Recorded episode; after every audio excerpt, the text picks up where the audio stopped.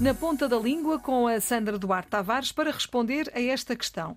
Na frase o governo decidiu não franquear a importação de automóveis, o verbo franquear escreve-se como hipótese A com E, franquear ou com I, hipótese B, franquear.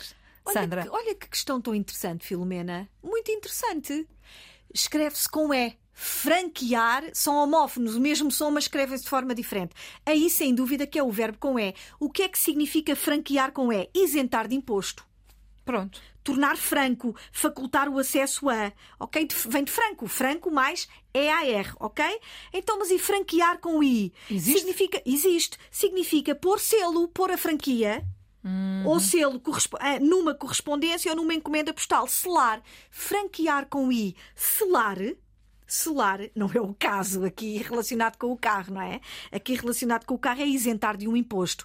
Curioso, estes verbos são homófonos, mesmo som, escrita diferente e têm significados diferentes. Portanto, a frase ah, que é a, a frase apresentada é o governo decidiu não franquear a importação de automóveis, não não isentar de imposto, Franquear com E. tal e qual. Pronto, está explicado. É assim, na ponta da língua, com a Sandra Duarte Tavares, a tirar-nos todas as dúvidas. Se também tiver, se quiser utilizar o nosso número do WhatsApp, esteja à vontade.